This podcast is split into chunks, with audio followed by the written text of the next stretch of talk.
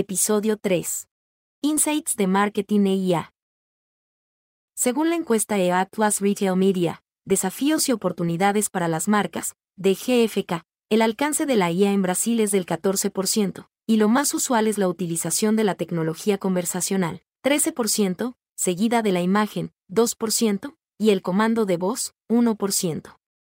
En Argentina, los índices son similares, la IA tiene un alcance del 23%, con mayor uso de la tecnología conversacional, 23%, seguida de imagen, 3%, y el comando de voz, 2%. En México se ve la misma tendencia. El 17% accede a IA, el 17% a conversación, el 2% a imagen y el 1% a comando de voz. En América Latina, el 28% de los encuestados hace un uso habitual de los asistentes de voz, lo cual coincide con el porcentaje a nivel mundial.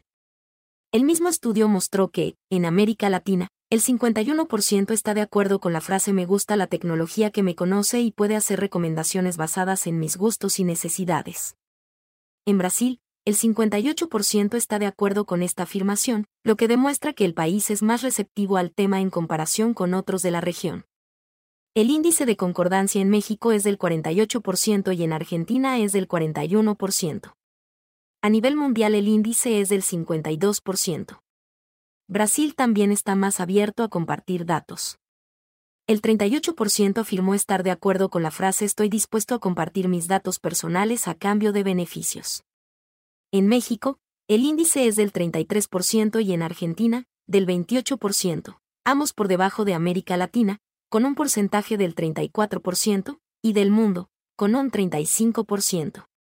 El estudio también constató que los encuestados creen que los dispositivos tecnológicos han reducido la calidad de nuestras relaciones humanas.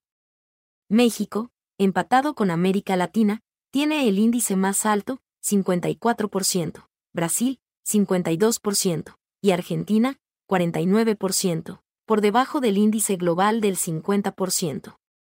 Según Cantar, que ofrece a sus clientes soluciones basadas en IA, las empresas multinacionales han sido las primeras en adoptar productos que utilizan inteligencia artificial.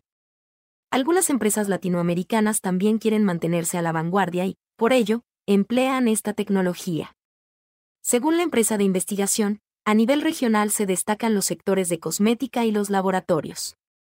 La encuesta anual de tendencias de Ipsos para 2024, publicada en diciembre de 2023, muestra que, en todo el mundo, el 64% dijo que cree que la IA conducirá a la pérdida de empleos en su país.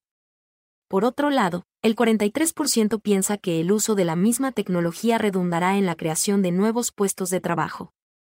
En América Latina, el pesimismo es un poco mayor, el 68% piensa que la IA provocará desempleo y el 41% que traerá nuevas oportunidades.